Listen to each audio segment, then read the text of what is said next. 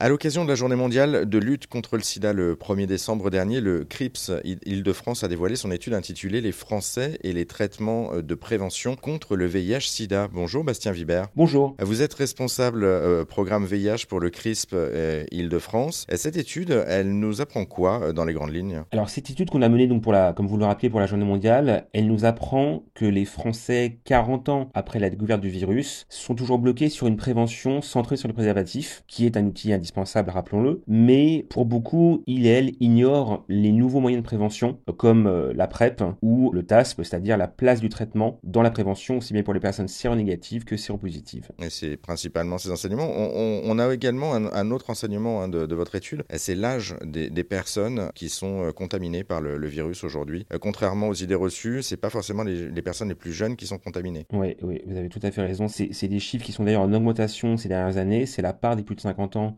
dans le nombre euh, annuel de contaminations. Aujourd'hui, on a plus de 20% des contaminations annuelles pour des personnes qui ont plus de 50 ans. Donc aujourd'hui, la prévention, elle doit évidemment toucher les jeunes, mais il faut aussi sortir de, euh, la chose qu'on dit habituellement, c'est-à-dire euh, sida égale jeune. Non, VIH égale tout âge, et donc c'est pour ça que la prévention, elle doit s'adresser à tout le monde. La prévention doit donc s'adresser à tout le monde, vous le disiez, des plus jeunes aux plus âgés.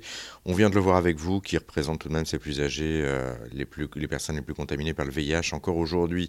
Et côté prévention, donc on le rappelle, il n'y a pas que le préservatif, mais également la PrEP encore la TASP. Euh, merci beaucoup Bastien Vibert pour cet éclairage. L'ensemble de l'étude du CRISPS Île-de-France, je vous le rappelle, est à retrouver en ligne.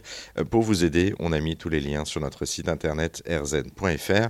Enfin, n'oubliez pas non plus, euh, car ça fait aussi partie de la prévention, d'aller vous faire dépister, tester régulièrement. Merci à vous. Merci à vous.